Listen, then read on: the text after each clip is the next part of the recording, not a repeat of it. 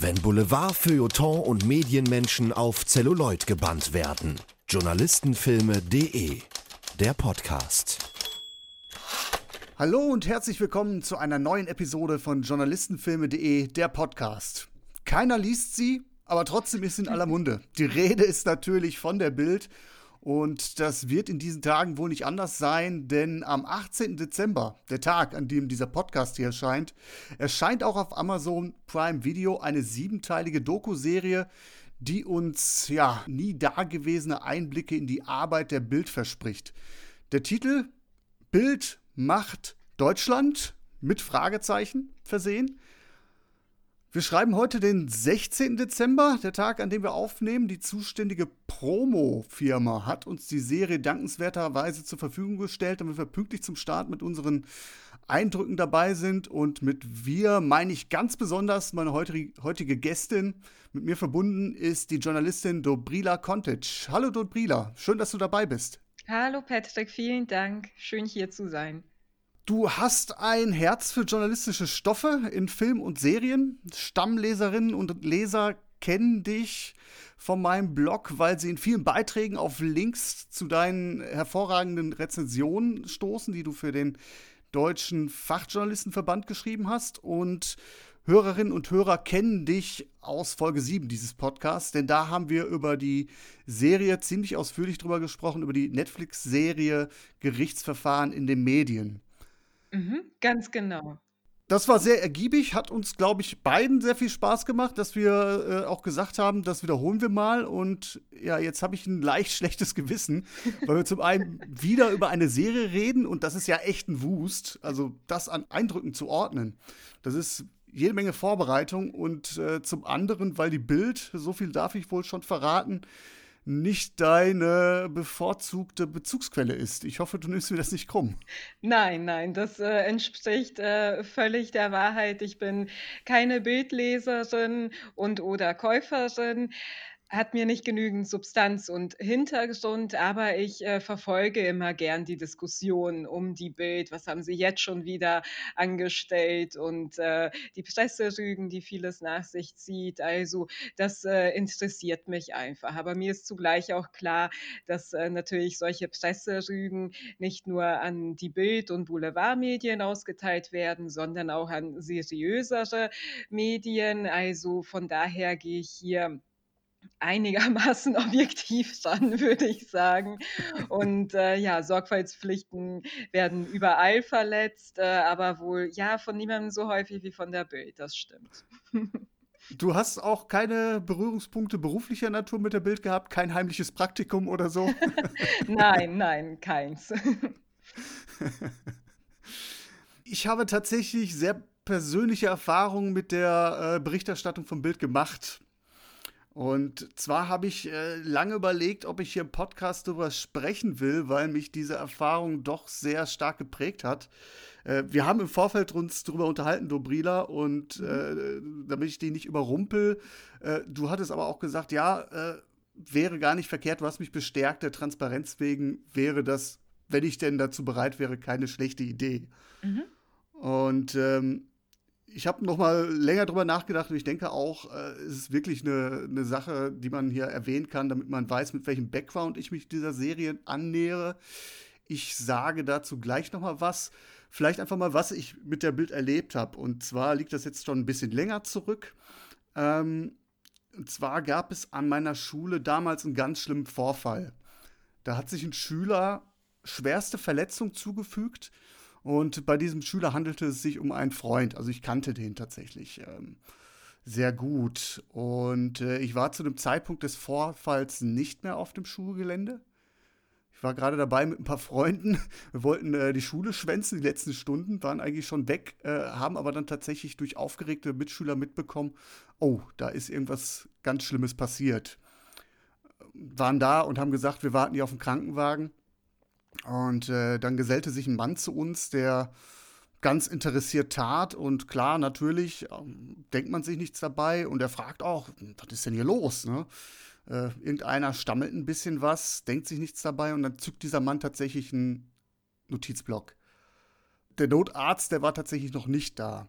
Und ich weiß nicht genau, ob der Mann ein Bildreporter war. Ich weiß aber, dass die Bild berichtet hat über diesen Fall und das ganz massiv. Die hatte am nächsten Tag ein großformatiges Foto im Blatt, das gezeigt hat, wie mein Freund äh, von den Sanitätern mit einer Tragedecke äh, äh, abtransportiert wurde. Ganz schreckliches Bild. Man hat ein Bein gesehen, was da so rausguckte, über die Decke hinaus, ganz, ganz hing da so raus. Also das Bild an sich war schon ein ziemlicher Schock. Äh, das Bild verriet aber auch, dass es hier eine Grenzüberschreitung gab. Und aus dieser Perspektive konnte es nämlich nur geschossen worden sein, wenn man das Schulgelände betreten hat. Äh, und das war schon eine ziemlich harte Nummer. Was dann eigentlich noch viel schlimmer war, ist, dass die Bild dann an noch äh, Folgeartikel folgen lassen hat am nächsten Tag und berichtet hat, mein Freund wäre außer Lebensgefahr. Und ich habe dann am selben Tag dann tatsächlich erfahren, er hat es nicht geschafft. Und von dem, was ich heute weiß, die Schwere der Verletzung, die hat wohl nicht wirklich Anlass zur Hoffnung gegeben. Also mir erschließt es sich nicht, wie man sowas dann berichten kann. Äh, ja, äh, meine Freunde und ich, wir hatten tatsächlich uns schon Gedanken gemacht, nachdem wir das gelesen hatten. Er ist außer Lebensgefahr. Was, was können wir tun? Wollen wir ihn besuchen? Was können wir ihm schenken? Äh, also hat uns ziemlich den Boden unter die Füße weggezogen. Und man kann sich denken, dass mein Verhältnis zur Bild seitdem nicht mehr das Beste ist. Mhm. ich bin jemand, der versucht, nie alle über einen Kamm zu scheren. Es war nicht nur die Bild, du hast es ja auch gerade gesagt, äh, Presserügen gibt es nicht nur die, für, für, die Bild und hier in dem Fall waren es auch andere Medien. Ich habe mitbekommen, wie Fernsehinterviews ausgestrahlt wurden mit Mitschülern aus der fünften und sechsten Klasse, also Unterstufe, die wussten gar nicht, wie ihnen geschieht und äh, die Beerdigung musste unter falschem Namen stattfinden und also für die Angehörigen war es ganz, ganz schlimm. Ja, und für mich persönlich war es auch äh, erstmal so ein kleiner Schock, weil äh, einerseits die ganze Geschichte, aber andererseits war ich schon zu dem Zeitpunkt äh, auf dem Trichter, Journalist werden zu wollen. Und äh, diese Erfahrungen haben mich ganz schön ins Grübeln gebracht, ob ich denn diesen Ber Beruf ergreifen möchte. Äh, ich, ich habe sie letztlich positiv umgemünzt, indem ich gesagt habe, okay, durch diese Erfahrung bin ich mir immer im Klaren, wo meine persönlichen Grenzen liegen, also wo ich nie hin möchte journalistisch. Und ich habe dann mein Praktikum bei der Zeitung absolviert, die meinen Augen dann ja am, am sachlichsten darüber berichtet hat, wo keine Vermutung geäußert wird. Im Prinzip war es die reine, reine Berichterstattung, wie sie, wie man sie äh, über Polizei und äh, mit dem Wissen, was man haben konnte, was auch pietätvoll war, halt, ja, bewerkstelligen konnten. Ähm, und der Autor ist übrigens heute ein guter Freund von mir. Den grüße ich mal ganz lieb an ja. dieser Stelle. das mag jetzt zum Starten ziemlicher Downer sein, aber ich glaube, dass es als Einordnung nicht unwichtig ist, damit klar ist, weshalb ich zur Bild stehe, so wie ich tatsächlich zu ihr stehe heute. So als eine Art, ja, Disclaimer im Vorfeld, falls ich im Laufe der Folge doch etwas arg voreingenommen wirken sollte. Ich versuche das Ganze objektiv zu betrachten. Der Fall liegt jetzt, hatte ich ja gesagt, schon länger zurück und äh, ich halte nicht viel von der Bild, aber ich glaube auch, dass in den Redaktionen nicht nur seelenfressende, hämische und schlechte Menschen sitzen, wie es seinerzeit die Sarah Bossetti in ihrem viel beachteten Bild-Boykott formuliert hat. Aber äh, sollte es äh, doch irgendwie ein bisschen emotional werden, ich mich aufregen soll, sollten persönliche Befindlichkeiten hier auftreten. Äh, sie sind nicht ausgeschlossen. Ich bemühe mich, sie im Zaun zu halten. Ja, das so als kleiner, kleiner Disclaimer, damit so klar ist, aus welcher Perspektive ich mich nähere. Ja, Gehen wir in die Serie. Wir hatten verabredet, dass du jetzt auch gar nicht mehr groß dazu sagst, dass es so ein bisschen für sich stehen mhm. sollte.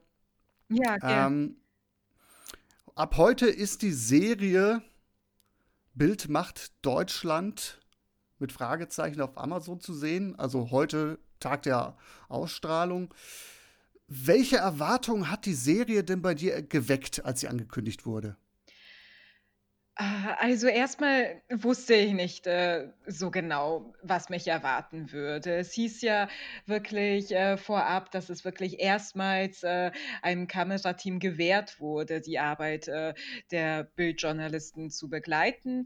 Deswegen, ja, war ich schon gespannt, was man denn einfängt und, ähm, ich, äh, wusste, dass das eben über Monate, also knapp ein Jahr ging und, äh, kann mir dann entsprechend vorstellen, was für eine Fülle an Material, ähm, sich dann ansammelt. Und, äh, für mich, äh, ist dann eben sehr entscheidend und sehr wichtig, wie wird, äh, das Ganze arrangiert. Und, äh, ich, äh es hat ein paar Folgen gedauert, bis ich da, ähm verstanden habe, wie es arrangiert wird. Äh, und äh, dann war ich auch sehr schnell enttäuscht darüber, dass ich da Mhm. nicht so eine Art äh, roter Faden, nicht so wirklich eine Art äh, von Stimme irgendwie herauskristallisiert. Aber wenn man da auch näher nachforscht, es äh, ist auch nicht so, dass da ein äh, Regisseur irgendwie dahinter stand. Es ist alles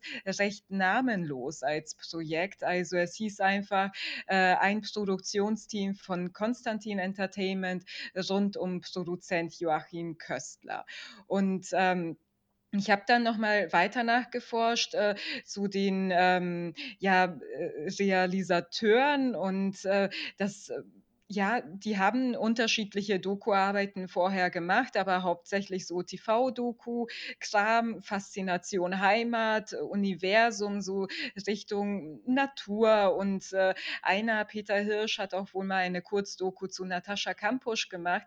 Aber es waren jetzt nicht wirklich äh, Leute beteiligt, wenn ich richtig geguckt habe überall, ähm, die sich wirklich eingängig schon mit Medien und, äh, äh, Diskussionen um Medien auseinandergesetzt, äh, haben. Und das, äh, merkt man, finde ich, diesen 7 Episoden auch an. Also, das Ganze wirkt für mich, äh, ziemlich stimm und visionslos, äh, das schon mal vorab.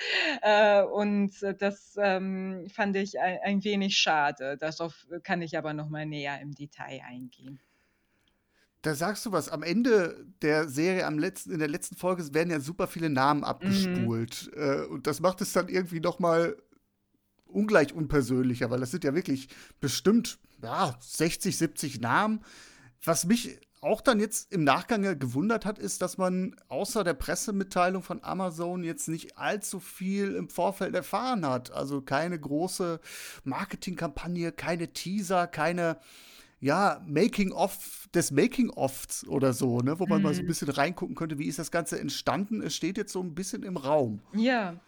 Ganz genau. Also, das, äh, fand ich auch und vor allem dadurch, dass es ja schon eine Art Mammutprojekt ist. Sie haben also mindestens von März bis September gefilmt, wirklich mit Kamerateams und, ähm, es gibt auch dann gleich so zu Beginn der ersten Episode einen wirklich chronistischen Aufhänger. Äh, zum ersten Mal durfte ein Kamerateam ein Jahr die Arbeit der Bildmacher dokumentieren. Dann Es war nur ein halbes Jahr. ja, eben, eben das dazu. Dann kam das Virus, äh, das Kamerateam blieb und wurde zum Chronisten der größten Krise seit dem Zweiten Weltkrieg. Und, äh, das ist, äh, letzten Endes ziemlich einfallslos. Also, äh, es ist dann auch so, dass sich die Episode eben von Monat zu Monat, äh, schlängeln, immer gucken: „Aha, was waren so für Themen, die da in der Redaktion besprochen wurden?“ Und dementsprechend sind auch die Episoden die haben einzelne Titel und die sind dann immer so 3 Themen. Ähm, Rechnung an China, Fußball, Hisbollah heißt zum Beispiel Episode 2 und Episode 3 Lockerungen, Drosten, Sido, so dass man vorab weiß, okay, worum es sich ungefähr drehen wird hauptsächlich. Und für mich wäre eine stringentere thematische Anordnung wirklich interessanter gewesen. So ist es eher ein Streifzug durch alles Mögliche, allen voran die Causa Drosten, auf die wir auch noch näher eingehen werden, dann immer wieder Paul Ronzheimers Auslandsberichterstattung und Bild Live als neues Zugpferd. Und andere Themen, die vielleicht mal interessant gewesen wären, um eine ganze Episode darum aufzubauen, wie zum Beispiel eben der Frauenanteil in der der Bildredaktion und wie sich das äh, gewandelt hat in den letzten Jahren. Oder eben, wie, ge wie geht man mit Verschwörungstheoretikern und Corona-Demos um? Das sind für mich wirklich größere Komplexe und denen hätte man sich in einer ganzen Episode gut widmen können mit dem äh, Material, das man hat. Nein, das wurde nicht gemacht und dementsprechend wird nichts wirklich eingehend analysiert oder äh, ausgeleuchtet. Hm. Ich finde, die Serie funktioniert so ein bisschen wie so eine, ihre eigene Bildzeitung. Ne? Es ja. gibt so prägnante Schlagzeilen als Kapitelüberschriften. Es gibt dann halt ein paar Worte, die dann dazu verloren werden. Und dann geht es einfach locker flockig zum nächsten Thema. Mhm. Äh, ab und an in einem speziellen Fall ganz besonders, du hast es ja gerade schon angesprochen, äh, gibt es Folgeartikel in den Folgefolgen, äh, je nachdem, wie sich die Nachrichtenlage entwickelt. Und das ist tatsächlich auch so der Grundtenor dieser Serie.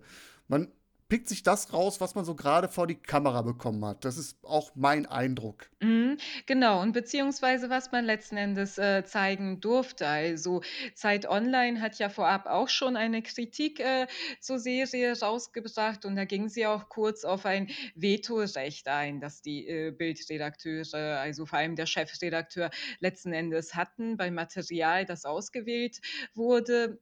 Wo und wie oft sie davon äh, Gebrauch äh, gemacht haben, ist äh, unklar. Dazu hat sich die Bild nicht geäußert, aber äh, man muss das im Hinterkopf behalten, dass das natürlich mhm. heißen kann, dass wirklich nochmal interessante Sachen äh, nicht gezeigt werden. Aber auch äh, bei dem was man zeigt, das äh, ist nicht alles uninteressant. Nur das Ding ist, wenn ein Kamerateam so lange eine äh, Redaktion begleitet, was man hoffen könnte bei so einer Art Doku, wäre, äh, dass dieses Fliege an der Wand Prinzip irgendwie erfüllt wird. Also, dass irgendwann die Menschen, die dort aufgenommen werden, auch wirklich die Kamera mal vergessen und man auch wirklich seltsame und brenzlige Momente einfängt.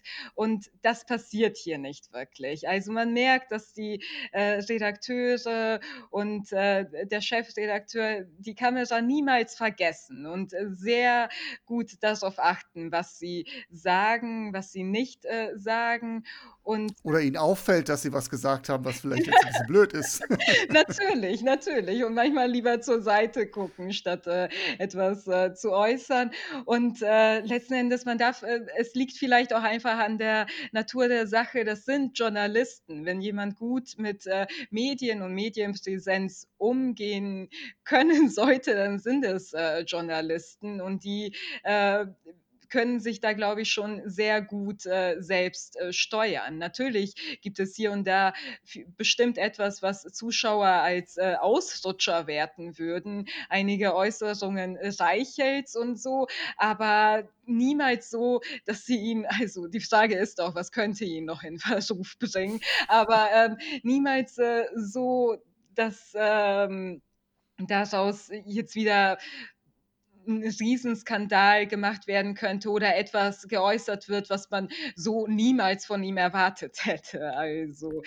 Ja, ja, ich verstehe, was du meinst ich habe mir auch eingangs so überlegt, ja, Bild ist eine Marke und äh, wahrscheinlich mehr als jedes andere deutsche Medium. Und ich habe mir natürlich erwartet, äh, dass dann die Bildmacher um Julian Reichelt natürlich einen Hintergedanken haben, wenn sie sich auf dieses Experiment einlassen. Mhm. Ja, also die werden da jetzt nicht einfach äh, das, die Fliege an der Wand äh, akzeptieren. Mein erster Gedanke war tatsächlich eigentlich, wie kann, wie, wie objektiv kann sowas sein? Werden wir eine komplette, ich glaube, in der Mail schrieb ich auch, äh, vielleicht ist es auch einfach eine, eine Bildpropaganda, äh, wollen, wir, wollen wir uns da überhaupt drauf einlassen. Mm. Äh, andererseits, ein Folgegedanke war, eine reine Lobhudelei ohne kritische Kommentare, das wäre natürlich auch ziemlich Banane, ziemlich durchschaubar. Mhm. Ne, und würde ja auch so ein bisschen den Gedanken von der freien Berichterstattung konterkarieren, der ja immer beschworen wird. Äh, ich stimme dir in sehr, sehr vielen Punkten zu, es gibt, das möchte ich nochmal ergänzen, es gibt diese Zwischentöne, in denen so die Zerrissenheit auch mitschwingt zwischen den Mitarbeitern. Das wirkt nicht bei jedem Interviewten äh, authentisch, manchmal wie ein Mittel zum Zweck, wie so ein Whitewashing. Einigen nehme ich aber die Kritik auch ab. warum, können wir gleich gerne noch mal ein bisschen was sagen zu. Äh, und in diesen Momenten ist die Doku tatsächlich am spannendsten. Mhm. Hm, ich persönlich bin jetzt auch an, äh, muss ich jetzt auch zugeben, bei der Stange geblieben. Jetzt nicht nur, weil ich die Serie gucken musste, weil wir darüber sprechen, sondern äh, ich hatte da schon, ja, vielleicht einen gewissen Voyeurismus, der mich da getriggert hat. Ähm, dieses Mäuschenspielen, mal reingucken, wie arbeiten die tatsächlich. Und zwar eigentlich, weil ich ja auch dieses, dieses also die Redaktionsdynamiken und Charaktere in den Redaktionen äh, wie was diskutiert wird und auch vor allem die strukturellen Hintergründe. Ich habe eine kleine Vergangenheit in einem großen Medienunternehmen äh, und die Aussagen, was eigentlich so ein Umbruch bedeutet, was hier noch sehr, ich sag mal, ja, umschifft wird. Es wird deutlich benannt, aber jetzt äh, nicht in sehr drastischen Worten. Ja, also das ist schon ein Husarenstück und ich kann nachvollziehen, worunter manche Leute da auch leiden müssen sei es knappe äh, Budgets, Zeitdruck, äh, zusammengestrichene Büros, äh, Satellitenbüros, die ganz, ganz weit von der Realität weg sind, die in Berlin sich ausgedacht wird, in der, in der, im Stammsitz im Axel Springer Gebäude. Äh, die, die, die Diktion von oben nach unten, das, das, das äh, fand ich wahnsinnig spannend und das hat mich dann doch irgendwo ja, bei Laune gehalten, mhm. sagen wir so. Aber das waren dann halt auch diese Zwischentöne, die ich gebraucht habe. Oft, das muss man deutlich sagen, das, was über sieben Stunden erzählt wird, in, weiß ich, über 300, 340, 350 Minuten. Da ist schon sehr viel Redundanz dabei. Ja, genau. Und was äh, mich auch wirklich äh, genervt hat, natürlich, ich fand auch diesen Redaktionsalltag am spannendsten. Ich habe auch einfach ein Fable dafür, wie irgendwie Teamarbeit äh, dargestellt wird, Hierarchien und sowas. Ich finde sowas äh, sehr interessant. Nur irgendwann gibt es äh, mehr und mehr diesen Auslandsberichterstattungsfokus. und äh, was mir dann irgendwann sehr, sehr sehr auf die Nerven ging, war die musikalische Untermalung. Also oh, du Gott, hast ja. dann wirklich so äh, Suspense- und Thriller-Töne teilweise, als Paul Ronsheimer in der Ukraine ist. Und es ist wie aus einem billigen TV-Krimi da eingefügt. Und äh, das Ganze gestaltet sich dann für mich ab Folge 5 sehr, sehr zum Imagefilm. Und äh, das äh, mochte ich überhaupt nicht. Und so habe ich mich dann fortan auch eher durch die übrigen Folgen etwas gequält, äh, immer zu den äh, Parts, wo es dann wieder ein wenig spannender und äh, reflektierter wurde. Ja, wollen wir vielleicht auf ein, zwei, drei konkrete Probleme mhm. nochmal näher eingehen, bevor wir auf die Themen, die für uns relevant scheinen, äh, zu sprechen kommen? Bleiben wir doch bei diesem Personality-Gedanken. Mm, ja. Ronsheimer und Reichel, die sind omnipräsent in der ganzen Geschichte. Auf jeden Fall, ja, von Episode 1 an. Mm. Und die nutzen das auch wirklich für eine Selbstinszenierung. Das muss man wirklich, wirklich so sagen. Äh, also Reichelt, der andauernd im Büro sitzt und eine Kippe nach der anderen sich äh, weginhaliert.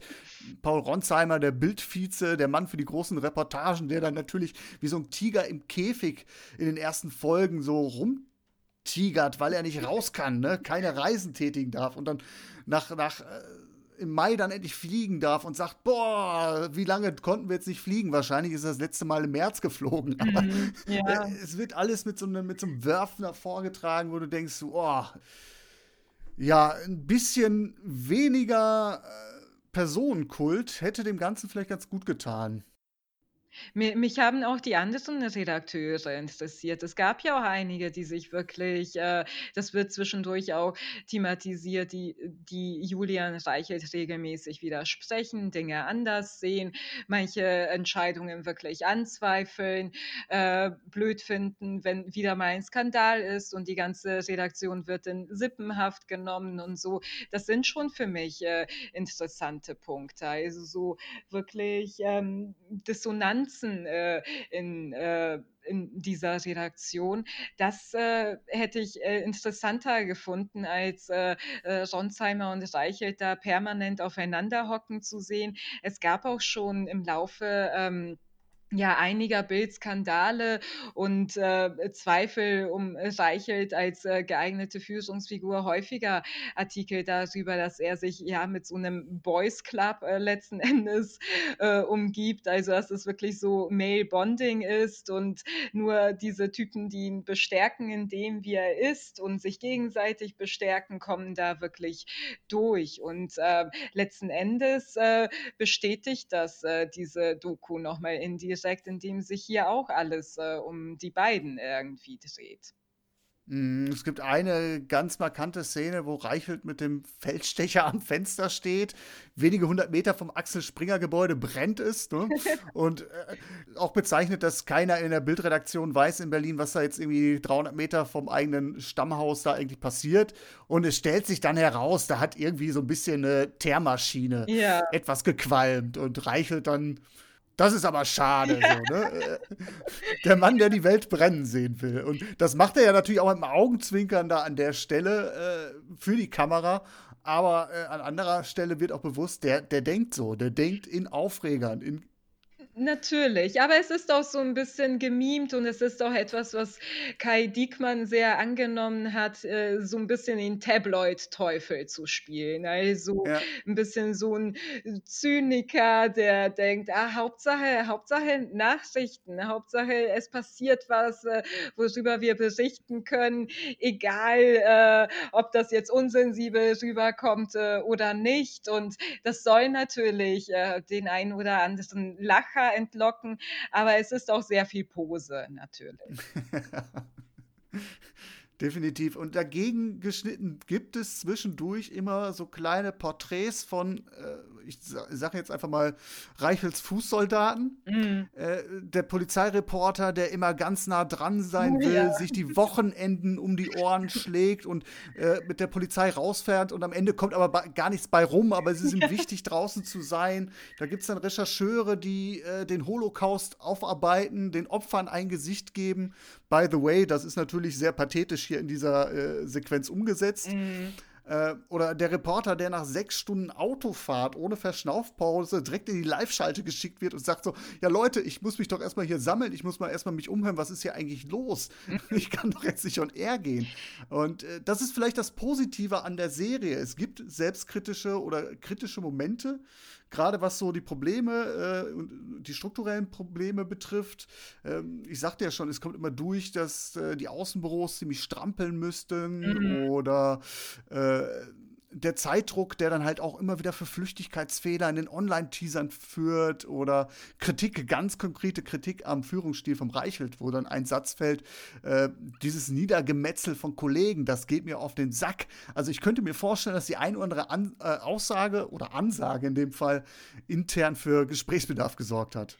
Könnte sein. Also, äh, um darauf noch kurz einzugehen, ich musste bei dem Polizeireporter zum Schluss, äh, sehr lachen. Ich glaube, das war in der sechsten oder sieben siebten Episode, wo er eben nachts mit der Bundespolizei unterwegs war und das auch schon wieder so thrillermäßig, äh, aufgezogen wurde von dieser Diskus äh, von dieser, äh, Doku und, äh, es hieß zwischendurch: „Ja, und wir müssen hier erst mal Papiere unterschreiben, damit äh, die Bundespolizei nicht verantwortlich gemacht äh, äh, wird, falls ich hier ums Leben komme als Journalist. Und womit haben sie sich beschäftigt die Nacht über? Nach Graffiti-Sprühern zu suchen. Also ich musste herzlich darüber lachen, auch wenn der Polizeireporter betonte, das ist eine sehr gefährliche Szene momentan.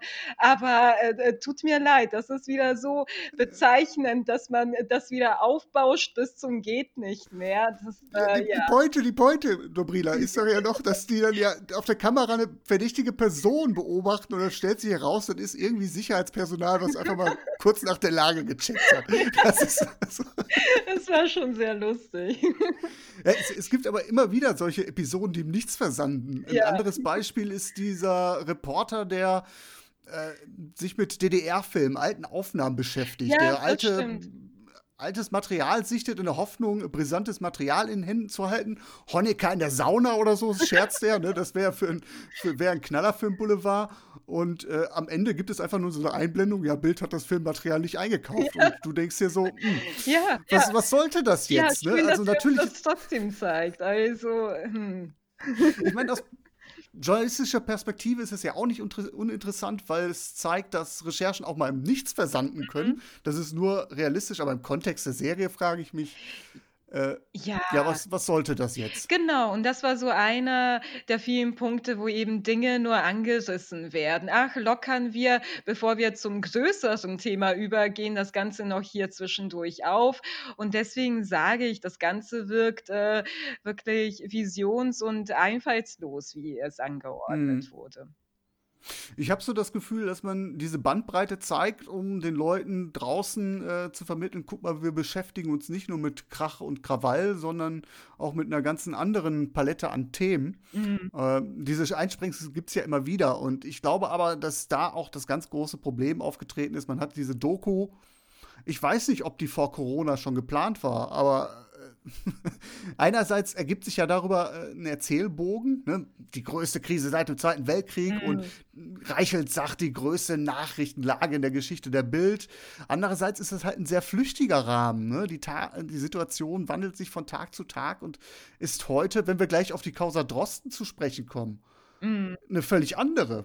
Ja, natürlich. Also äh es wurde auf jeden Fall so eingeleitet und präsentiert, als wäre es anders geplant gewesen. Also ein Jahr die Bild begleiten, natürlich bei äh, in Anführungszeichen normaler Nachrichtenlage und vor Corona und Shutdown und äh, allem Möglichen. Und dass äh, die ähm, also die äh, Dokumacher dann aus Versehen eben in diese Zeit reingerutscht sind und daraus etwas machen mussten. So wurde es präsentiert.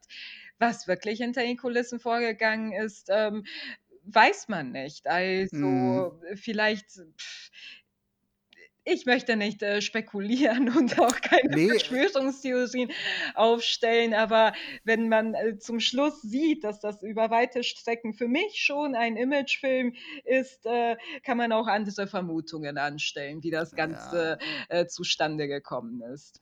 Also es ich habe es gerade posit positiv formuliert. Ich würde das aber auch auf die äh, Negativseite so ein bisschen verordnet wissen. Es gibt selbstkritische Momente, zum Teil einige sehr erstaunlich offene Aussagen, aber mhm. mein Grundmisstrauen bleibt. Äh, es gibt Aussagen, die wirken so ein bisschen wie, ja, weiß ich nicht, wie, wie, wie, wie Vaperup. Ne? Sie lindern so ein bisschen die Abneigung mhm. während des Schauens äh, die Abneigung gegen den Boulevardjournalismus, aber so eine Heilung bewirkt es nicht. Es gibt kritische Kommentare, äh, beispielsweise von Kollegen, die einige äh, Berichterstattungen massiv kritisieren, mhm. aber dann in der Laufe der Folge oder in der nächsten Folge von denselben Personen wieder einkassiert werden, relativiert werden, weil der ja. Erfolg sei er noch so zurechtgebogen, gibt der Bild immer recht. Und das ist das, was ich eingangs so mit beiläufig mit Whitewashing meinte. Mhm, genau. Also den Eindruck hatte ich auch, vor allem auch nach der siebten Folge, die auch nochmal auf äh, die Diskussionen um den Fall Solingen eingehen und so. Und ich hatte dann mittlerweile wirklich den äh, Eindruck, klar, die Fähigkeit zur Selbstkritik ist auf jeden Fall da, aber auch immer die Bereitschaft, sich schnell wieder vom Haken zu lassen. Das finde ich. Und auf andere zeigen. Ja, genau, genau. Und das, äh, die anderen machen es ja auch nicht besser, genau. Und äh, das fand ich auch, wenn es zum Beispiel darum geht, dass sie äh, wahrscheinlich zum x-ten Mal es nicht geschafft haben, irgendein Bild zu verpixeln für ihre Bild-Live-Sendung und dann ging das unverpixelt raus, dann hieß es, und diese äh, Entschuldigung wird häufig angebracht, es musste eben schnell gehen. Also es ist natürlich nicht korrekt, dass wir es so gemacht haben, aber es musste eben schnell gehen. Wenn einem wirklich etwas an den persönlichen Persönlichkeitsrechten von Menschen liegt, über die man berichtet, hat man eine etwas andere Prioritätensetzung. Mm. Ja, das ist dann wieder so ein Punkt, wo ich äh, aus meinen Erfahrungen sprechen kann und weiß, man kann da auch mit zwei, drei Mann drauf gucken und äh, passiert immer was. Und wenn man gerade so viel raushaut wie die Bild, dann will ich da nicht nur immer Böses unterstellen. Aber äh, du hast natürlich recht, wenn man da mit solchen Sachen, mit so sensiblen Sachen umgeht und schon immer wieder mal Rüffel und auf die Schnauze gekriegt hat, dann mhm. muss man vielleicht auch irgendwo Prioritäten dann setzen. Genau, ich meine, den laxen Umgang können Sie sich bei den Tippfehlern erlauben, von denen es einige gab, wie dann auch die letzte Episode zeigte. Das ist natürlich äh, nicht hübsch mit anzuschauen, manchmal auch sehr witzig, aber äh, es ist äh, nicht so ärgerlich und befremdlich, äh, wie eben ja, äh, der Verzicht auf Verpixelung, äh, äh, genau. Ja, oder wenn man nachher eine Geschichte einkassieren muss. Ja, ja, genau. Ja, wollen wir auf zentrale Themen zu sprechen kommen? Gerne. Was nehmen wir denn da so mit? Was sind so aus deiner Sicht die zentralen Aussagen, was wir, aber vielleicht auch der Zuschauer mitnehmen könnte? Also im Laufe dieser sieben Episoden Bild ist ja ein Boulevardmedium und wer das nicht wusste, natürlich wissen wir, es alle, kriegt auch so ein paar Definitionen an die Hand, eben von den Bildmachern selbst. Und äh, die fand ich nochmal interessant äh, und wie wenig sie das dann selbst in irgendeiner Weise problematisieren oder diese Kombination von Boulevardelementen problematisch finden. Also zunächst einmal heißt es äh, von Julian Reichelt, Boulevard ist nun mal laut. Das heißt, heißt, man hat hier irgendwie eine griffige, eine anschreiende Überschrift, äh, kennen wir ja alle von Bild und ähm, dann ist das auch mit äh, bunten, sehr expliziten häufig Bildern unterlegt. Und äh, dazu gesellt sich natürlich Emotionalisierung. Da heißt es von Reichelt an einer Stelle, bei uns muss die Emotion explodieren. Und das merkt man auch, wenn es irgendwie um andere Fälle geht. Also wirklich ähm, solche Verbrechen wie eben in Solingen und äh, einer der Redakteure sagt, das war ein Fall, der uns alle sehr berührt hat. Also es wird so gleich äh, emotional reingesprungen und ähm, das äh, ist natürlich, äh, mich stößt das äh, natürlich extrem ab. Es ist aber auch sehr aufmerksamkeitsheischend und es ist jetzt etwas, was auch seriöse Medien mit der Zeit schon äh, mehr und mehr übernommen haben. Dann der dritte Punkt, eben was Boulevard ist, und das wird auch häufiger hervorgehoben, ist eben die Einfachheit in der Aussage. Und Alexander von Schönburg-Glauchau, der eben auch für die Bild schreibt, vorher bei der FAZ tätig war und äh, dazu eben sagte, für ihn war das ein intellektueller Aufstieg, zur Bild zu gehen ähm, weil man eben bei der Bild komplexe Sachverhalte möglichst einfach ausdrücken, ausdrücken muss. Und äh, wer Wichtiges zu sagen hat, könne es doch in kurzen Sätzen sagen. Und äh, das finde ich. Ähm, in Kombination mit dieser Überemotionalisierung, mhm. mit diesen lauten Überschriften und so weiter, muss man sich doch selbst die Frage stellen, ähm, sobald es komplizierter wird, wie sehr äh, führt dieser Druck dazu, dass wirklich Sachen zu vereinfacht, verfälscht und wirklich dadurch verzerrt wie, wiedergegeben werden? Und wie häufig führt das Ganze auch zu unfairer Berichterstattung gegenüber mutmaßlichen Tätern, gegenüber Opfern äh, und so weiter? Und dass das so überhaupt nicht ähm, problematisiert wird und man nicht vorhersieht, womit man wieder auf die Schnauze fallen wird, äh, das äh, äh leuchtet mir nicht ein, beziehungsweise das äh, nehmen sie dann wahrscheinlich einfach in Kauf. Und mhm. ähm, das merkt man dann eben, wenn es zur Causa Drosten übergeht. Das äh, fängt nämlich Reichelt auch an mit äh, der Aussage, wir stellen einfache Fragen, wir wollen einfache Antworten. Da muss die Wissenschaft auch Wege finden, damit auch normale Menschen sie verstehen. Und da ja. äh, musste die Wissenschaft wirklich gar nichts. Und äh, wir, wir kennen die Folgen da ist die Schnittstelle, weil ich fand diese Aussage von dem Kollegen, ähm, der, sagt, das war eine intellektuelle Herausforderung, gar nicht so abwegig, weil äh, klar, er ist natürlich ein absolutes Werbemaskottchen. Mhm. Das ist ja auch eine sehr extrovertierte Person, die auch sehr äh, blumig und ausschweifend erzählt und das natürlich so, ja, äh, komm mal ein bisschen runter, so, ne? Mhm. Ein bisschen, tu, ein bisschen weniger tut's auch. Aber ich kann es nachvollziehen. Natürlich, es kann nicht nur die Süddeutsche geben, es muss halt auch eine Zeitung geben, die, sag ich mal, Klartext sprechen kann. Man soll nicht den Leser dümmer halten, als er ist, aber solche Sachen point zu schreiben. Ich hatte auch durchaus den einen oder anderen Redakteur, der darauf Wert gelegt hat, einfach zu schreiben. Mhm. Das auf den Punkt. Und das ist auch schon eine Herausforderung. Plötzlich da wirklich den, da, da, der Ausspruch fällt ja auch in der Serie, der Kern der Geschichte, mhm. den freizulegen. Problem ist dann aber, da komme ich auf, auf die Causa Drosten, wenn man den falschen Kern ausgemacht hat. Mhm.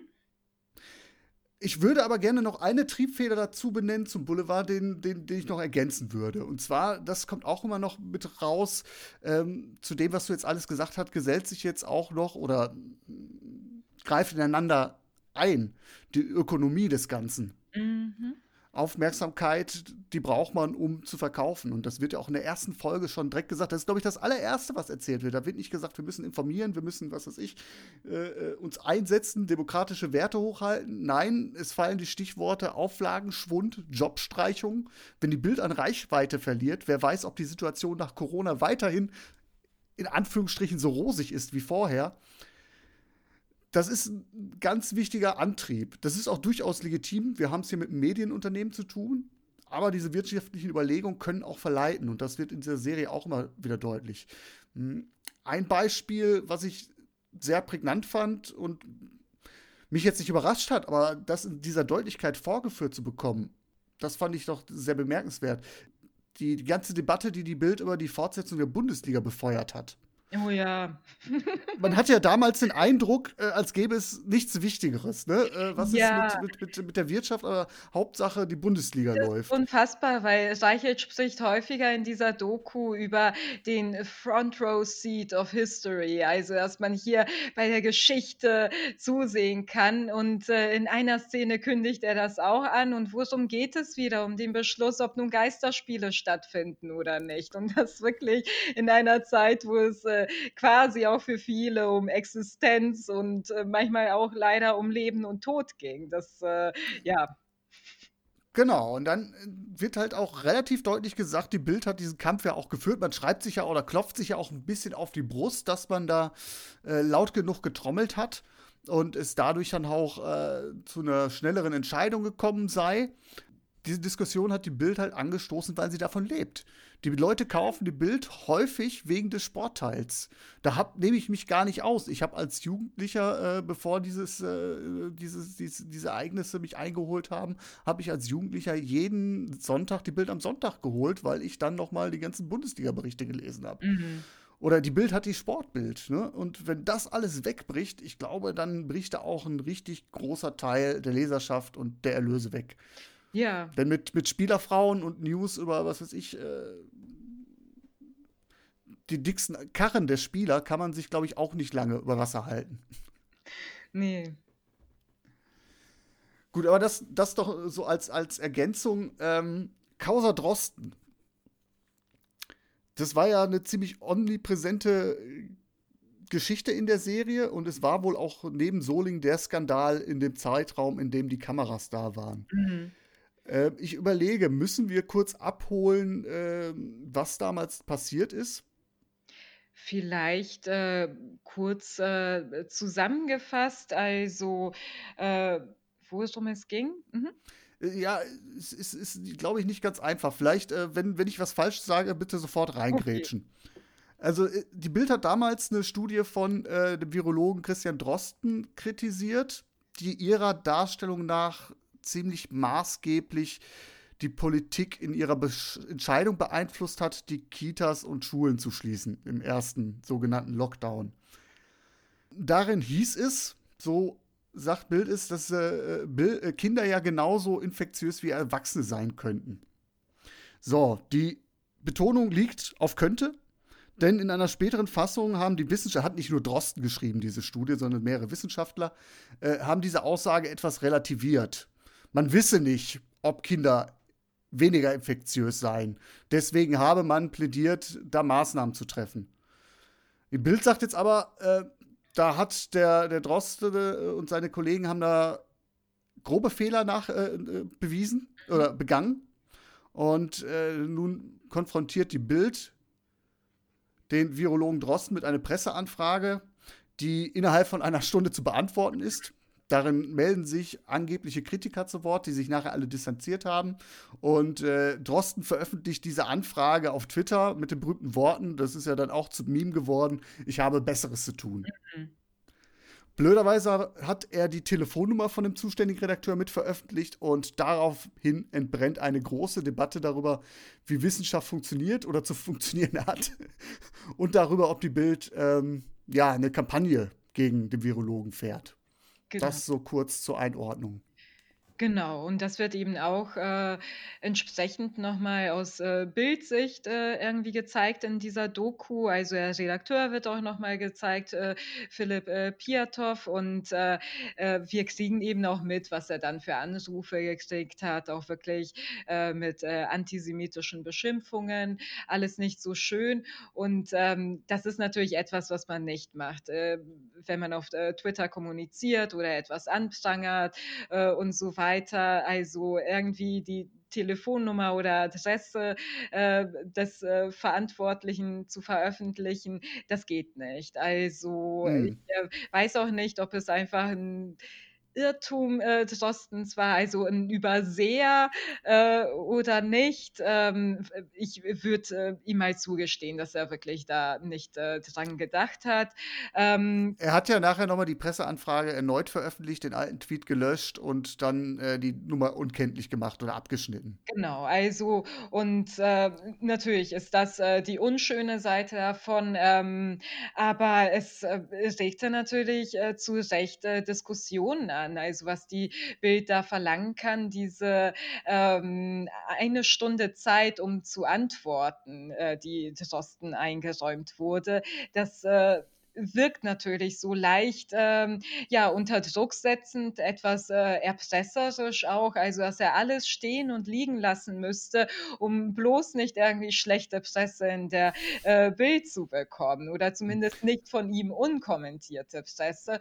Und äh, dieses Spiel wollte Drosten nicht äh, mitspielen und äh, ich, ich glaube, die Bild hat total kalt erwischt, dass äh, jemand dann einfach den Spieß umdreht und und äh, weil äh, Drosten auch einfach nicht äh, auf die Bild äh, und die Stimmungsmache der Bild angewiesen ist in irgendeiner Form. Mhm. Die Kollegen, äh, als dann auch klar wird, äh, der Redakteur Pietow sitzt dann in der Redaktionskonferenz, der Fall wird so ein bisschen diskutiert und dann fragt irgendwie einer, ja, wie viel Zeit hast du ihm denn eingeräumt? Ich meine, jeder kannte den Tweet, aber trotzdem, äh, dann wird halt gesagt, ja, eine Stunde und alle lachen. Also merken schon selbst, dass das. Äh ja, ein bisschen heftig ist. Wahrscheinlich hat es bei anderen äh, gut funktioniert, äh, also die, die, sich darüber nicht echauffiert haben. Ähm, aber ja, in diesem Fall nicht. Hm. Ja. Nun, nun äh, das Narrativ, was die Bildreporter und Julian Reichert ja dann bemühen, ist ja, äh, dass man kritischen Journalismus betreibe und unsere Kritik gegen Drosten, das ist keine Kampagne, sondern, wie Reichelt sagt, unsere Job Description. Völlig, völlig in Ordnung auch erstmal. Ne? Wir haben ja auch im Vorfeld auch uns äh, drüber äh, unterhalten, äh, Virologen, den darf man auch mal auf die Finger gucken.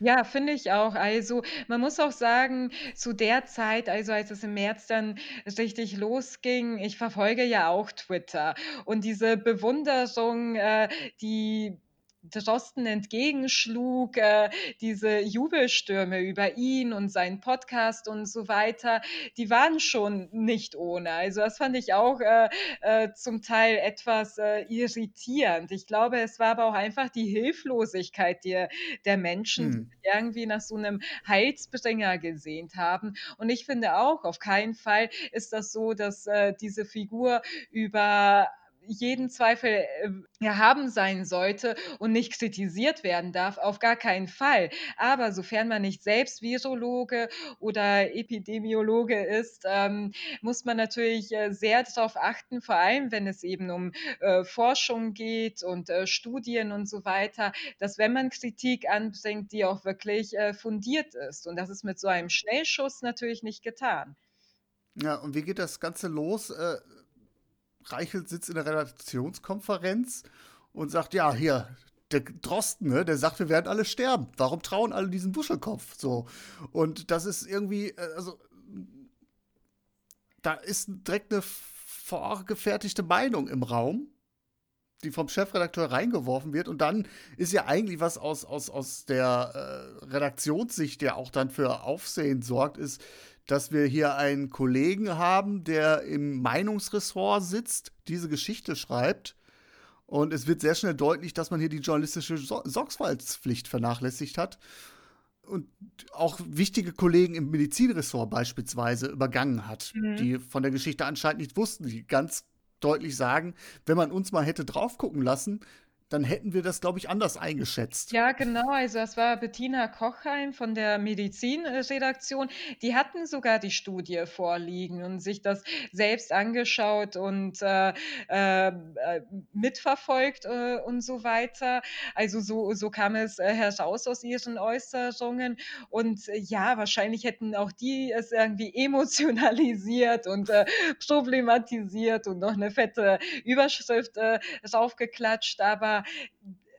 ja, da wäre es immer noch besser aufgehoben gewesen als in dieser äh, Meinungsspalte, dass das in dieser, äh, also von diesem Meinungsredakteur übernommen wurde. Dafür ist aber dann wieder Reichelt äh, verantwortlich, der das, äh, das hat er auch immer am Rande betont in dieser Doku-Serie, dass ihm aus Politikerkreisen zu Hören gekommen ist, dass äh, mhm. super viel Unmut darüber herrscht, dass äh, ähm, Studien von des Osten und die Annahmen des Ostens eben äh, zu solchen Entscheidungen führen würden. Also er wurde da irgendwie angepiekst, wahrscheinlich äh, waren es äh, bestimmte Minister, die ihn vielleicht auch darauf einfach angesetzt haben und dann äh, nimmt er sich äh, den äh, Meinungsredakteur da zur Seite.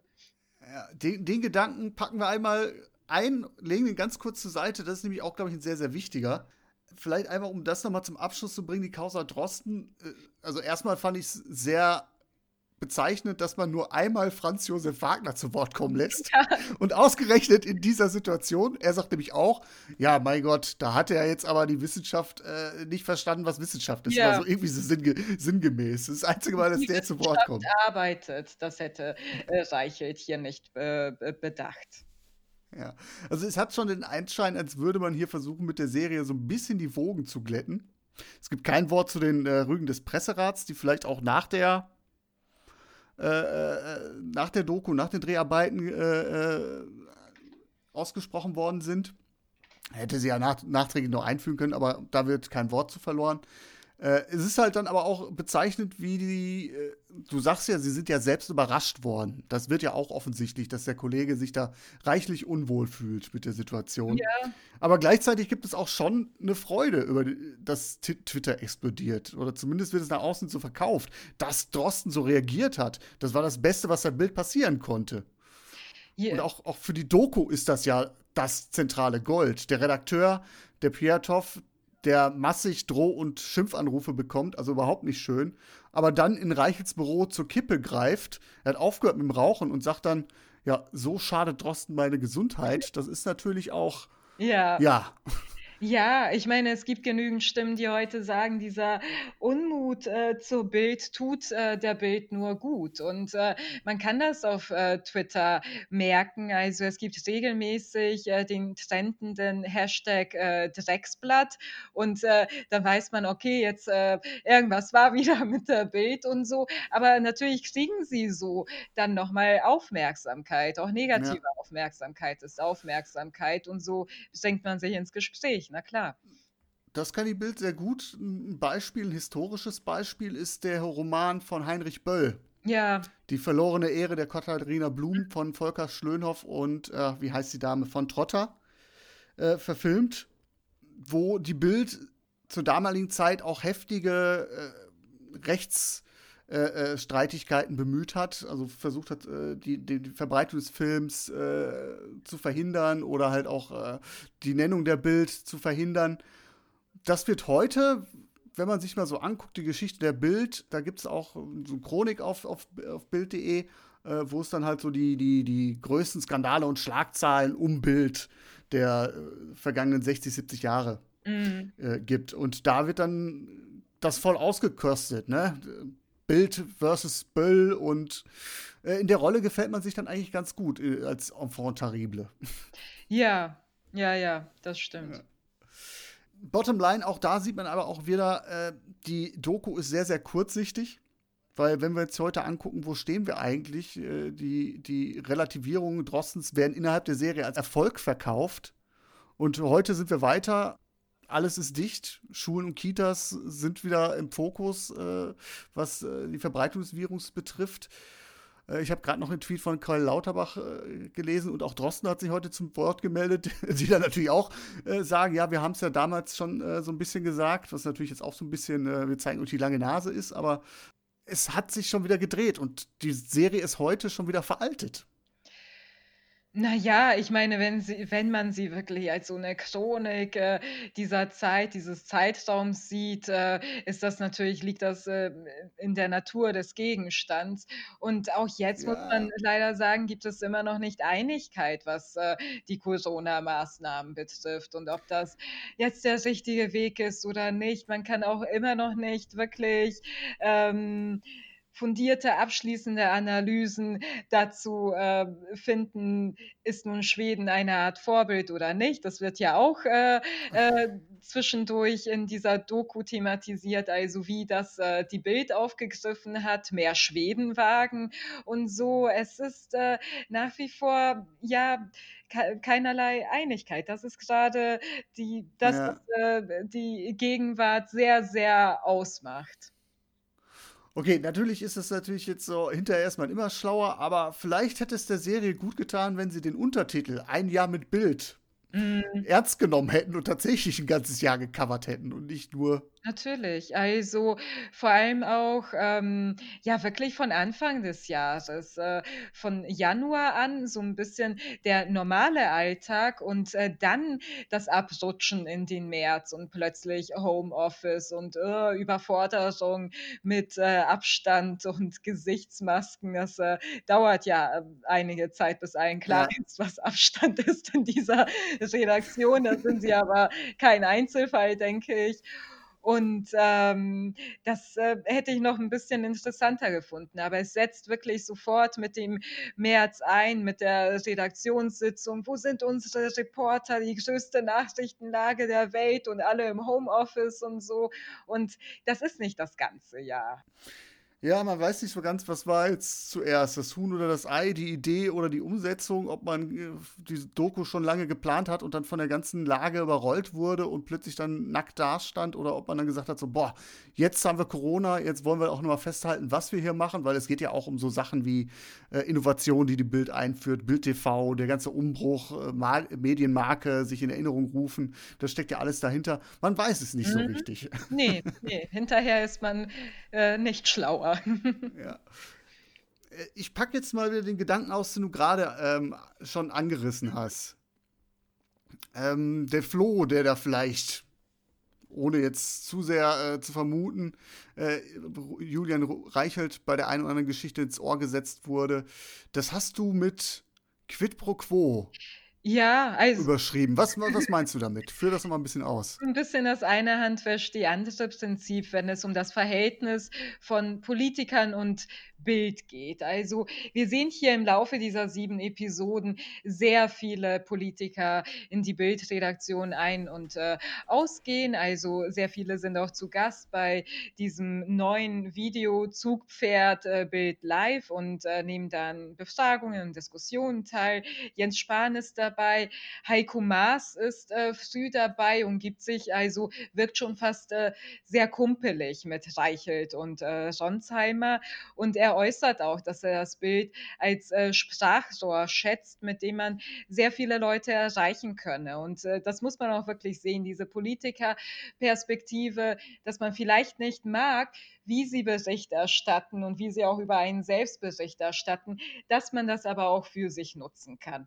Und wir sehen hier auch im Laufe dieser Episoden Politiker das für sich nutzen. Ein voran Horst Seehofer, der dieses Jahr auch nicht immer die beste Presse hatte und ähm, in einem Punkt sagt er noch, er schätzt die Bild, sie würden sich an Wahrheit und Realität orientieren Und äh, später sehen wir auch, dass er Reichelt äh, zu sich zitiert, um ihn vorab über geplante Razzien in vier deutschen Städten zu informieren. Und Reichelt freut sich natürlich und schickt dann irgendwie Journalisten hin zu diesen Polizeieinsätzen. Die Polizisten scheinen darüber nicht so gut informiert gewesen zu sein. Und es gibt dann eben eine Schlagzeile am nächsten Tag, Schlag gegen Hisbollah und sie haben Bilder exklusiv und so. Und äh, Seehofer hat das äh, Blatt natürlich gut für äh, Publicity, äh, für positive äh, PR oder das, was er dafür hält, für sich äh, nutzen können. Und ähm, natürlich ist das so, die Bild rühmt sich auch in diesen sieben Episoden, dass sie eben die besten Kontakte hat. Und das kann ich mir auch vorstellen, durch äh, diese Arrangements, die man mit Politikern letzten Endes trifft, äh, du tust was für mich, ich tue was für dich, äh, gelangt man natürlich auch an gute Kontakte, die man auch gut pflegen kann. Aber die klügsten unter diesen Politikern wissen natürlich, dass Bild einem jederzeit in den Rücken fallen kann. Wir erinnern uns äh, an Christian Wulff und äh, oh, ja. Mhm. überschrittene Rubicon von damals. Also es ist einfach ähm, die Frage ist, was man davon hält und äh, wie journalistisch man das findet. Und man muss, ich finde, es ist nicht seriös, es ist sehr distanzlos. Und wenn man mit dieser Art von ähm, Gefallen äh, eben auch Themen setzt, äh, finde ich das äh, nicht äh, journalistisch. Also ähm, ja, das äh, finde ich sehr schwierig und ähm, was auch hin und wieder angerissen wird, leider nur in dieser Diskus, äh, in dieser Doku, ist eben, dass ähm, der Bild eben häufig auch vorgeworfen wird, Politik machen zu wollen, also mitbestimmen zu wollen, äh, Friedrich Merz irgendwie als Kanzlerkandidaten empfehlen zu wollen und so weiter. Und ähm, das äh, also wiederholt äh, äh, distanzieren sich Reichelt und Sonsheimer von so einem Ansinnen.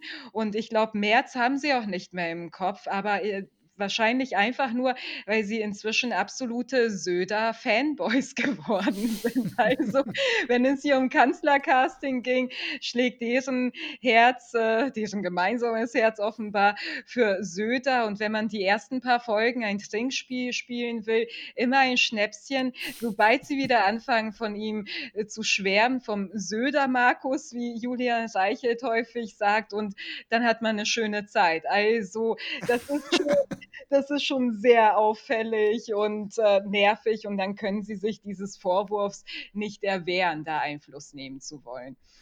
Sehr schön. Das Journalistenfilme.de, der Podcast Trinkspiel. ja, gerade äh, Söder, kann Söder Kanzler, ist ja eine, eine zentrale Szene mit Paul Ronsheimer, der ja auch äh, die äh, äh, Biografie von äh, dem, des österreichischen Kanzler Kurz geschrieben hat.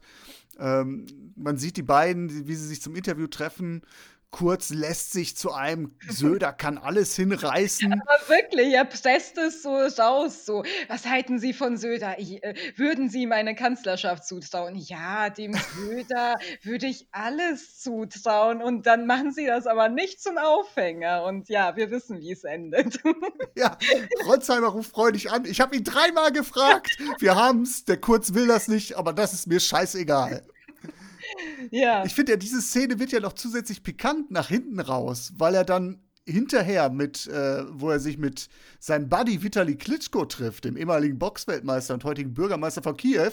Und da mit dem spricht er ab, welche Headlines er dann macht und welche nicht. Genau, ganz genau. Wir hören, was Sie sich als Headline ausgedacht haben, was wieder geschmacklos und stumpf äh, klang und welche es dann letzten Endes wurde. Und die war einfach nur ähm, langweilig. Aber ja, da hat äh, da zuckt äh, Ronsheimer anscheinend von einem Klitschko eher zusammen.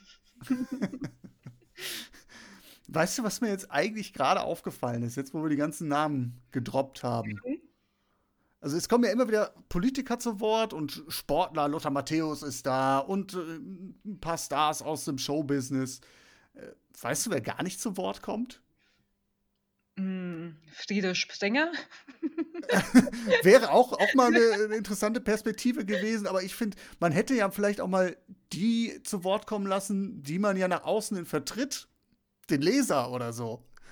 Den siehst du da überhaupt nicht. Ach so, den Otto-Normalleser von der Bild. Ja. Ja, ja, ich weiß nicht, ob Sie sich damit einen Gefallen tun würden. Ich hätte auch mehr von solchen Lesern auf den Corona-Demos erwartet, aber da hatten Sie einen, äh, Redakteur, der, äh, zu den Co Corona-Leugnern gehörte. ich glaube, die Bild ist auch mittlerweile äh, ein ziemliches Feindbild geworden, ne? Auch innerhalb dieser Szene, also dass die Bild mal als Lügenpresse bezeichnet wird. Das hat mich auch überrascht, äh, tatsächlich, weil die, die Bild gibt ja auch alles, und das sieht man auch in diesen sieben, sieben Episoden, um möglichst äh, bürgernah zu sein. Dazu gehört natürlich auch, dass man sich vornimmt, möglichst auch ähm, die Sprache nie, nicht zu komplex werden zu lassen, um wirklich, damit normale Leute, Zitat wirklich, ähm, das auch verstehen, was sie schreiben. Und dazu gehört, äh, gehören auch noch die vielen äh, Bild setzt sich für euch ein Sparten, also mit diesem Bild äh, Sparfox und so weiter, der irgendwie so, ich weiß gar nicht, Betrugsmaschen hinterher telefoniert oder wenn Leuten nicht äh, das äh, Sozialgeld, was ihnen zustünde, rechtzeitig überwiesen wird und so. Also äh, die Bild gibt sich sehr gern volksnah, aber dieses äh, Volk äh, scheint sie wirklich nicht mehr zu erreichen. Das wurde in diesem Jahr mhm. auch klar. Ja, es hängen ja auch schön in der Redaktion so Bilder mit so Statements. Bild löst jeden Tag ein Problem des Lesers, er bringt ihn jeden Tag einmal zum Lachen. Es gibt da so Motivationssprüchlein. Aber tatsächlich so die Außenwirkung, die Rezeption, die wird überhaupt nicht in der Serie beleuchtet. Und ich meine, auch da, wenn man jetzt was inszenieren will, wäre es eine Möglichkeit gewesen, dass man sich mit einem Laserrad oder so zusammensetzt. Ich weiß gar nicht, ob ein Bild noch einen hat, keine Ahnung. Mhm oder so Sachen, so Themen wie Leserreporter oder so, das spielt alles überhaupt keine Rolle mehr. Ja, ja. Vielleicht will man sich da auch von diesem, von diesem Schmuddel-Image so ein bisschen, also man sieht ja, das Bild schon sich ziemlich durchstylt, gerade was die Online-Auftritte betrifft. Ja. Vielleicht will man sich da auch so ein bisschen ab, abwenden von. Ich weiß es nicht, das ist jetzt spekulativ. Ja, also äh, die Doku-Serie ist schon sehr fokussiert auf äh, die Bildredaktion, auch wirklich so als geschlossenen Kreislauf und dann eben äh, häufig kommen wirklich äh, sehr viele Politiker zu Wort. Wer auch nicht zu Wort kommt, sind ähm, Journalisten anderer Zeitungen mit ihrem Blick auf äh, die Bild, die teilweise das Ganze auch ein bisschen relativieren würden. Also es sind ja auch äh, Kollegen letzten Endes und in der siebten Episode äh, erwähnt, ähm, reichelt ja auch mal kurz, dass Giovanni Di Lorenzo da war zur Blattkritik und so, aber er wird jetzt nicht irgendwie, er wurde jetzt nicht irgendwie vor die äh, Kamera geführt. Aber man spricht natürlich auch äh, wahrscheinlich von Redaktion zu Redaktion miteinander und das wäre auch nochmal ein interessanter Blick gewesen, finde ich. Ja, ich meine, durchaus heutzutage äh, große Recherchen werden ja auch von mehreren Medienhäusern angetrieben. Siehe Panama Papers, ne, dass man Recherchenetzwerke gründet oder so. Das sind alles Themen, die finden da nicht statt. Die Bild ist ja, ist ja eigenes Universum. Darüber hinaus gibt es nicht. Und klar, so, so ein Polizskandal, wenn man sowas erwartet, äh, oder ein Wirtschaftsskandal wie Panama Papers, den berichten die Bildleute hier nicht. Ja, du hast ja gerade gesagt, es ist keine journalistische Leistung. Wenn sie bei der Razzia dabei sind, sie sind in der Lage, dazu versetzt worden, zu berichten, weil Seehofer ihnen von der Aktion äh, was gesteckt hat. Mhm.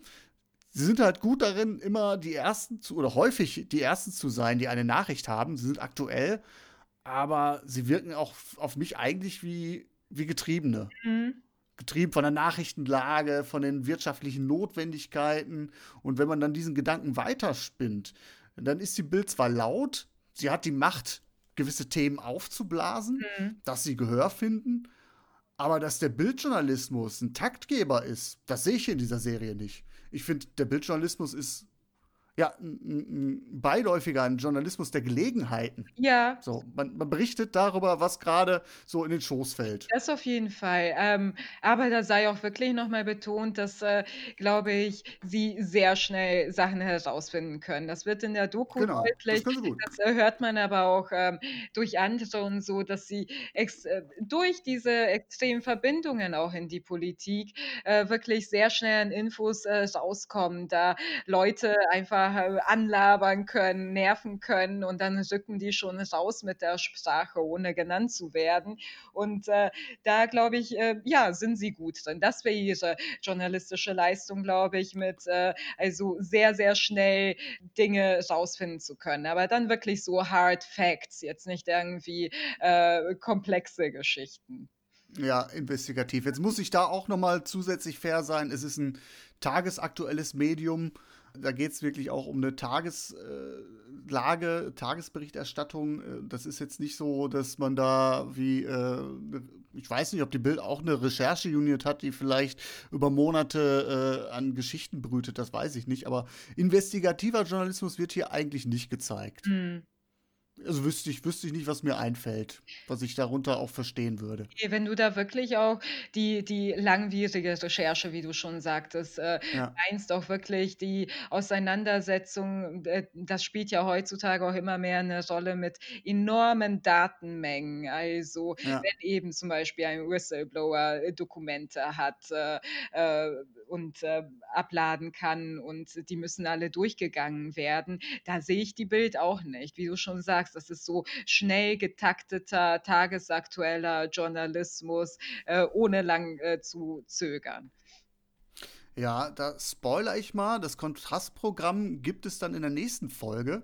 Da geht es dann um einen ja, absoluten Klassiker des Genres, der Journalistenfilme. Und ich habe einen äh, investigativen Journalisten zur Gast, der so ein bisschen aus dem Nähkästchen plaudert. Und da funktioniert das ein bisschen anders. Gut. Versuchen wir mal so langsam den Turn in Richtung Ziellinie zu bringen. Äh, also es ist klar, dass wir hier an, wir werden viel, kriegen viel von Latz geschmissen und am Ende sind wir, glaube ich, da geht es dir genauso wahrscheinlich, Dobrila, ziemlich ratlos, was uns die Serie eigentlich vermitteln will. Ja, ja, das stimmt. Also vor allem durch diese ja, sich durchschlängelnde Struktur Nee, könnte ich dir auch nicht sagen, was sie uns vermitteln will. Also, schon wahrscheinlich eher so 'n, hm, etwas positiveres, äh, Bild, äh, der Bild und, ähm, ja, einfach mal das Gefühl, irgendwie Einblick gewonnen zu haben, denke ich. Ja, der Zeitpunkt, der, äh, macht mich auch ratlos. Warum gerade jetzt? Und dann komme ich wieder zu der Erklärung, dass man so 'n ja, irgendwie so ein bisschen Einblick geben will, warum hat Bild in gewissen Punkten und gerade Drosten äh, so berichtet, wie sie berichtet hat. Mhm. Dafür hat die Bild natürlich auch einiges an Kritik einstecken müssen. Ne? Mhm. Und dass man in dem Zuge dann auch die Leute zeigt, die da arbeiten, das sind keine Unmenschen, sondern bewusste, boulevardjournalistisch denkende Köpfe. Ne? Es gibt kritische Eingeständnisse hier und da. Ich fand jetzt auch nicht, abgesehen von den beiden Spezies, die sich wirklich in den Vordergrund gedrängt haben, dass es eine per se irgendwie unsympathische Redaktion wäre. Nee. Das sind normale Typen. Nee, aber ich habe es auch, um ehrlich zu sein, nicht anders erwartet. Es ist nun mal so, dass dahinter, äh, Menschen stecken letzten Endes. Und ob man Ja. da irgendwie so Hochidealisten hat oder nicht, das hängt auch immer so ein bisschen vom eigenen Menschenbild, äh, ab, was man vielleicht, äh, grundsätzlich, äh, mit sich, äh herumträgt. Also, das habe ich auch nie erwartet. Ich war ein bisschen überrascht, wie, wie klar die Stimmen und die Widersprüche dann äh, doch sind von einigen Redakteuren, ähm, die sich wahrscheinlich auch noch ein bisschen im Zaum gehalten haben vor äh, den Kameras. Aber das äh, ist etwas, was auch irgendwie positiv hängen geblieben ist. Und äh, natürlich, es ist einem klar, dass nicht jeder da bei jeder Story, an der er vielleicht auch nichts äh, zu schaffen hatte, alles immer äh, super fand. Hm. Was meinst du denn, ist denn der eigentliche Adressat der Serie? Ich meine, wir sind gehuckt, weil uns das Thema interessiert, aber meinst du, jemand, der jetzt nicht so viel sich mit, mit Bild und Journalismus beschäftigt, der kommt damit klar, hat da Bock drauf? Ich glaube, fast diese Doku-Serie war eher für, äh, Menschen, äh, gemacht, die jetzt vielleicht nicht irgendwie aus dem journa journalistischen oder Medienumfeld kommen. Weil, ähm, Leute, die aus diesem Umfeld kommen, die fragen natürlich genauer nach: „Hm, was habt ihr denn weggelassen?“ und so weiter und, äh, finden einiges, äh, vielleicht, äh, öde oder sehen darin auch schnell 'nen Imagefilm. Ich glaube, hier war's wirklich, ähm es wird ja dann auf Amazon Prime Video gezeigt. Es ging vor allem darum, ja, wirklich 'ne Masse zu erreichen und Mhm. ich glaube, einige werden sich schon dadurch angesprochen fühlen: „Ach, die Bild, wie macht die das eigentlich mit den Recherchen?“ und da einfach mal reinschauen. Ähm, ich, äh, glaube, es es sollte eigentlich so massenkompatibel wie möglich werden. Deswegen auch dieser schlimme, wie gesagt, äh, Soundtrack im Hintergrund wie aus 'nem billigen TV-Krimi. Es ist wirklich hier auf, ähm, ja, das deutsche Verständnis von Massenkompatibilität, äh, gemacht. Dazu passt tatsächlich auch diese diese schnelle Abfolge von Geschichten, bloß nicht lange an einem Ort verweilen, damit man auch keine kritischen Nachfragen stellen kann, aber auch damit's nicht langweilig wird. Ich fand, das hat meine meine meine bessere Hälfte eingeworfen, die sagte so, die Bild-Redaktionskonferenz, das sieht aus wie der Big Brother-Container so 'n bisschen, ne? Also, du hast auch so diese Sehgewohnheiten des Reality-TV da mit drin. Mhm. Also, das würde würde ja tatsächlich, äh, für das das sprechen. Ich habe aber so den Eindruck, dass es so viel Journalistengebrabbel halt auch ist, dass es, glaube ich, so 'n äh, jemand, der sich jetzt mal einfach, äh, schön was wegsnacken will am Abend, auch Ja. vielleicht einfach too much ist. Das denke ich auch. Also, das denke ich auch. Mal gucken, äh, wie gern es dann geguckt wird, obwohl Amazon muss da ja auch überhaupt nichts preisgeben, was irgendwie Zugriffszahlen und so weiter, äh, betrifft. Mal gucken, wie weit sich noch, ähm, die anderen Medien das äh, damit auseinandersetzen. Aber ich glaube nicht, dass es irgendwie das Potenzial hat, hohe Wellen zu schlagen oder eben: „Oh, wir machen noch mehr solcher Doku-Serien.“ Ich glaube das eher nicht. Man schuldet uns ja noch 'n 1/2 Jahr. 7 Stunden meiner Lebenszeit schuldet man mir, nein. Solange die du mir nicht in Rechnung stellst, ist alles gut. Ja, abschließend können wir sie jetzt empfehlen? Tja, ähm ich würde sagen, ich muss sie nicht empfehlen. Also, ich denke nach wie vor, es ist wichtig, sich mit dem, ähm, Thema Boulevard, äh, grundsätzlich auseinanderzusetzen, auch natürlich, wie man dazu steht und inwiefern und wofür es kritisiert wird und, ähm, das auch, äh, mit dem, was man unter seriöser Bericht äh, Erstattung, ähm, äh, versteht, dazu in Beziehung zu setzen. Ich finde, das ist schon wichtig. Aber ich finde nicht, dass man dafür diese Doku-Serie braucht. Also, da findet man wirklich interessantere Texte zum Boulevard, zur Geschichte der Bild-Zeitung, mit der man sich auch also, man kann nicht diese Doku-Serie herannehmen, um die Bild, äh, grundsätzlich heutzutage zu bewerten. Die Bild hat auch einfach 'ne heftige, ähm, Geschichte hinter sich, mit der man sich immer auseinandersetzen sollte. Selbst wenn sie heute wirklich nur astrein berichten und, äh, recherchieren würden, sind da wirklich ein paar dunkle Kapitel drunter und die sollte man kennen. Also, dafür diese Doku zu nutzen, wäre nicht richtig. Man vielleicht so 'n bisschen ein Eindrückchen zu kriegen, aber auch eher vorsichtig und, ähm, es ist jetzt nichts, was ich, äh, unbedingt, äh, weiterempfehlen werde, nein. Schöner Gedanke, dass man darüber nachdenken kann, warum man die Bild toll oder blöd findet, aber da kann man sicherlich auch tatsächlich andere Ansatzpunkte zu finden. Ja. Ich glaube, das Lager wechseln wird auch keiner nach dem Genuss dieser Doku. Nein. Leute, die Bild blöd finden, werden sich bestätigt fühlen, äh, weil's tatsächlich auch, äh, stellenweise entlarvend ist. Und, äh, die Leute, die Bild gut finden, ja, werden sich denken: „Wow, was da alles so hintersteckt.“ Ja, genau. Wobei da das wi also, so schwarz-weiß will ich das gar nicht sehen. Also, ich glaube, keinen wird das in seinem Urteil von Bild irgendwie beeinflussen, diese Doku. Ne, das denke ich auch nicht. Ich finde also, man kann die 1. Folge schauen, gucken, ob's einem hookt. Wenn ja, weitergucken und irgendwann aussteigen, weil irgendwann sieht man sich satt. Mhm. Ähm, und wenn nicht, kann man einfach ausmachen, man verpasst nicht wirklich was. Nee, nee. Und ich finde, ähm, bei diesem Sujet wäre auch einfach mehr drin. Also, auch wenn ich jetzt äh, sehr viel dazu gesagt äh, habe, ähm, wie die Bild ist und warum ich diese Doku-Serie nicht ähm, weiterempfehlen würde. Wie gesagt, ich finde diesen ganzen Komplex äh, Boulevardmedien nach wie vor interessant und vielleicht auch ähm, die etwas provokative Frage, erfüllen denn Boulevardmedien auch äh, in gewisser Hinsicht vielleicht einen wichtigen Zweck und äh, gäbe es Möglichkeiten, diesen Zweck ähm, auf äh, bessere Weise, auf äh, wirklich ähm, rücksichtsvollere Weise und positivere Weise zu erfüllen, könnte sich da ein Boulevard irgendwie neu erfinden. Und ähm, ja, vielleicht ähm, kann man da mal diesem Komplex auf den Grund gehen. Mhm, das ist auch ein schöner Gedanke, weil das ist mir gerade in der Diskussion um Solingen aufgefallen, wo der Reichelt sagte, ja, wir haben die Chatverläufe äh, gezeigt, aber die Polizei hat daraus zitiert, die anderen haben sich auch drauf berufen, die anderen Medien, renommierte Medien. Da habe ich mir gedacht, ja gut, man kann sich auch mit breiter Brust hinstellen und gerade was wäre das für ein Signal gewesen, wenn die Bild nicht diese Dinger gezeigt hätte. Ja. Hätte man ja auch als Imagefaktor mal nutzen können. Natürlich. Finde ich, find ich sehr schön. Also, das ist da irgendwie äh, noch ein konstruktiver Ansatz, der hätte da auch noch gefehlt, ja. Gut, sollen wir die vier Buchstaben einfach mal zur Seite legen für heute? Können wir gerne machen. ja.